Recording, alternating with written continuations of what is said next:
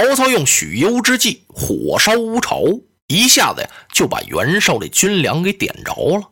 这一下子袁绍可慌了神了。他听说乌巢那边吃紧，而且他跑出大营来呀，一看乌巢方向是火光冲天。哎呀，原来他一直啊没拿着乌巢当回事儿，可也不是说一点也没往心里去。他觉着呀，我派大将淳于琼在哪儿啊？还给他安排了几个偏将，又有那么多的人马守住乌巢啊，绝无什么差池，不会出错。没想到啊，曹操怎么会给他来这么一手？难道说是神兵天将吗？从我这儿到乌巢去，这一路上的关卡都是我袁绍的人马，那曹操他怎么过去的呢？这时候啊，袁绍有点举棋不定了，他又想派人马呀去解乌巢之围。又想呢，哎，曹操领着人马去劫乌巢，那我是不是趁着这个机会啊，把他官渡拿下来呀？曹操领人马走了，他官渡肯定空虚啊。袁绍这种举棋不定的心情啊，被他手下的谋士郭图给看出来了。这郭图啊，是一个善观气色、善变风向的人，他呀顺情说好话，看着人的眼色行事，这套啊，郭图来的特别麻利。要使用这种招数啊，他都不用回家拿去，顺兜就掏出来了。一皱眉啊，他就知道你在想什么。你要是笑一笑啊，他就知道你爱惜什么。现在郭图这么一看袁绍啊，哦，是要想取官渡，所以啊，他就在旁边一个劲儿的给袁绍出主意，说趁着曹操不在官渡，官渡肯定空虚，你就把这儿给他拿下来得了。取了官渡之后啊，曹操听说官渡丢了，他必然从乌巢翻回来。这个时候，您可以在路上设下伏兵，是曹操可灭呀。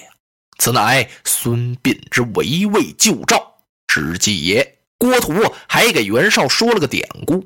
这孙膑是干什么的呀？孙膑就战国时期有名的兵法家呀，《孙子兵法》嘛。这围魏救赵这一仗啊，就是孙膑打的。当时孙膑领着人马去救赵国，他没奔赵国去，他把魏国的首都给包围了。魏国的军马一看不好啊，自己大本营要丢，赶忙啊由赵国那翻回来了。就这么着啊，把赵国给救了。今儿个郭图干嘛给袁绍出这个主意呢？说曹操领着人马偷袭乌巢啊，咱们要是一围官渡，曹操一听官渡要丢，他不得赶回来帮忙吗？这不是就把乌巢的围给解了吗？合着咱们把官渡也能拿过来，这样是一举两得，比围魏救赵还高一筹呢。袁绍一听郭图这主意不错呀，当时的传令啊，让蒋齐领一万人马去救乌巢。随后呢，他又派大将高览、张合各领精兵五千偷袭官渡。高张二将这么一听啊，哎呀，主公啊，这可不行啊！怎么说不行呢？郭先生这主意可不怎么样。曹操这个人奸诈过人呢，今天呢，可非是围魏救赵可比。方才郭图出这主意，这俩人站旁边全听见了。说曹操那个人想的特别周到，他去劫乌巢粮啊，肯定官渡那儿有埋伏，咱还不如全力以赴去救乌巢呢。如果乌巢粮食要被曹操给烧光了，那可就完了，咱们就有全军覆没之险呢。主公，您不可不想。高览、张合都急了。哎呦，袁绍听到这儿啊，又看了一眼郭图。郭图把那头摇得像拨浪鼓似的啊！不不不，一个劲儿的冲着袁绍连摆手带使眼色，那意思您不要听这俩人的，还是打官渡为对呀。郭图刚才这些话，他正是迎合袁绍的这心理。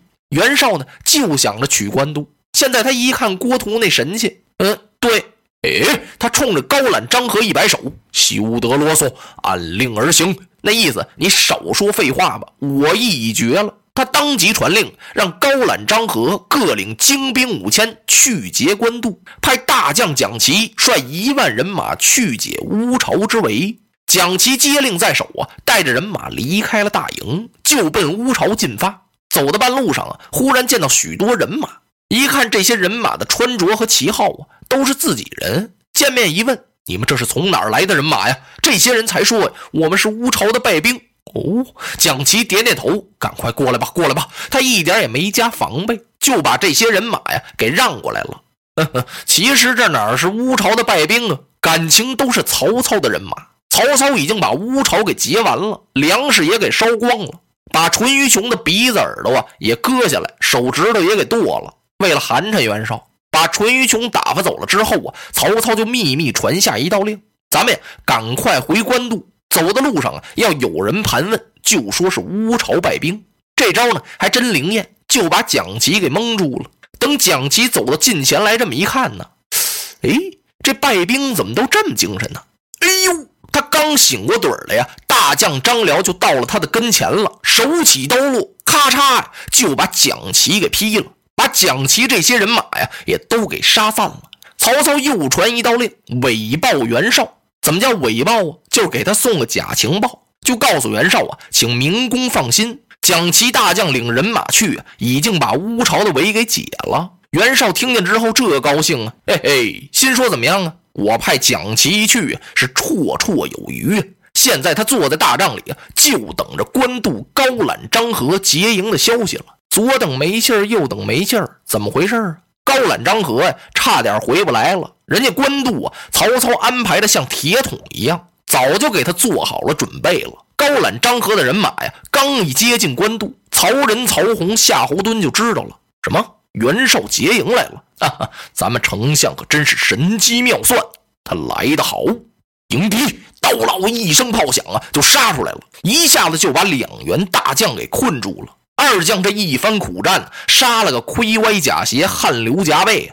高览、张合一看身边的人马是越来越少了，别打了，再打呀，我们俩这命都搭上了。赶快往回败，正往回败呢，败到半道回不去了，又怎么了？曹操的人马回来了，从后边就包抄过来。哎呦，高览、张合等于是四面受敌，好不容易他们才杀了一条血路。他们各领精兵五千来的，现在各自身边连五十人都没有了。这两员大将，是又急又气。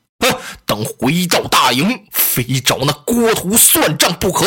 袁绍的大营啊，现在已经乱了。怎么回事？那淳于琼回来了，鼻子也没了，耳朵也掉了。来到大帐里，一见袁绍，哈哈，主公给我坐住，说话都差音了。袁绍一看，半天没认出来，怎么这模样了？仔细一端详，这不是淳于琼吗？因何这等模样？淳于琼这才说呀：“说曹操为了羞辱你啊，这才把我的耳鼻割下。”他说不明白呀，哼哼哼哼了半天。袁绍一听，你说些什么？把淳于琼打发下去。一问身边的那些人，这些人都恨淳于琼啊！哈，主公您别问了，他自从奉令到乌巢守粮去之后，整天喝酒睡大觉，就这么着把乌巢给丢了。哎呀！气得袁绍吩咐一声啊，将淳于琼与我斩了。这一杀淳于琼啊，把郭图吓得心直蹦。他心跳什么呀？郭图一想，糟了，当时啊，我就应该出主意，赶快救乌巢。可是我没有，我一个劲儿的怂恿着主公去劫官渡。如今乌巢丢了，粮食也让人家给烧光了。官渡要再拿不下来，这可怎么办呢？恰巧就在这时，郭图听见了禀报，说高览、张合险些丧命，大败而归。哎呀，郭图一想，我可得想个主意，不然这两个人回来之后，那当着袁绍非跟我争辩不可呀，那我不就完了吗？哎，有了，我给他来个先下手为强吧。想到这儿，他跑到袁绍的身边，主公，大事不好啊！何事惊慌？您知道高览、张合此次去劫官渡，他们是大败而归呀！哎，袁绍听到这儿，用手一捻胡须，瞪了郭图一眼：“不是你给我出的主意吗？这不是什么围魏救赵之计吗？主公，您听我说呀，我这计策不错呀。可有一样，他高览、张合二将不用力，我有什么办法呢？再说了，主公您兵败呀！啊，高览、张合二将。”乐得不得了呢。嗯，袁绍一听，岂有此理！我败了他们，怎么倒高兴呢？哎，这话我就不能再跟您讲了。哎，郭先生，有话你只管请讲当面，干什么欲言又止啊？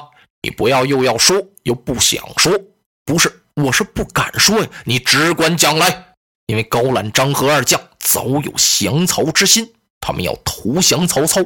这事儿我一直没敢跟您提起过。哈哈！袁绍一听，可恼，这两个匹夫，赶快传我将令，让张合、高览二将来见。这令还没等传出去呢，郭图啊，派身边一个亲随，你们赶快去给高览、张合二将送个信。就这么、这么、这么说。这亲随赶忙跑到高张二将的大营，这么一说，这两位将军一听是又惊又气呀。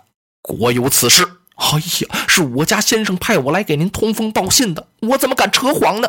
好多谢郭先生。高览、张合把郭图的那亲随给打发走了呀。刚打发出去，有人来报：启禀将军，主公传令，请您二位到大帐回话。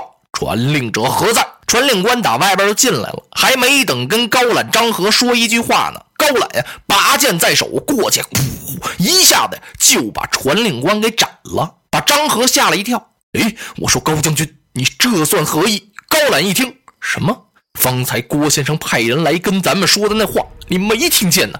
我听见了，难道果真主公要杀害我等吗？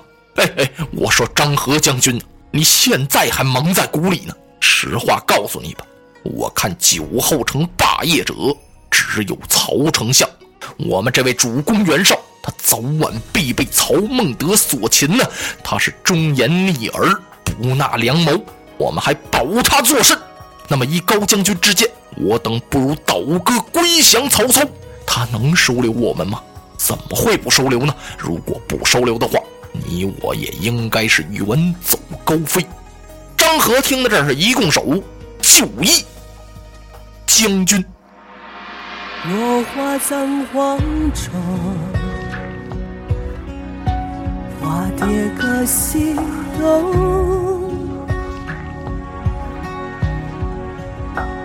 千年之后的我，重复着相同的梦。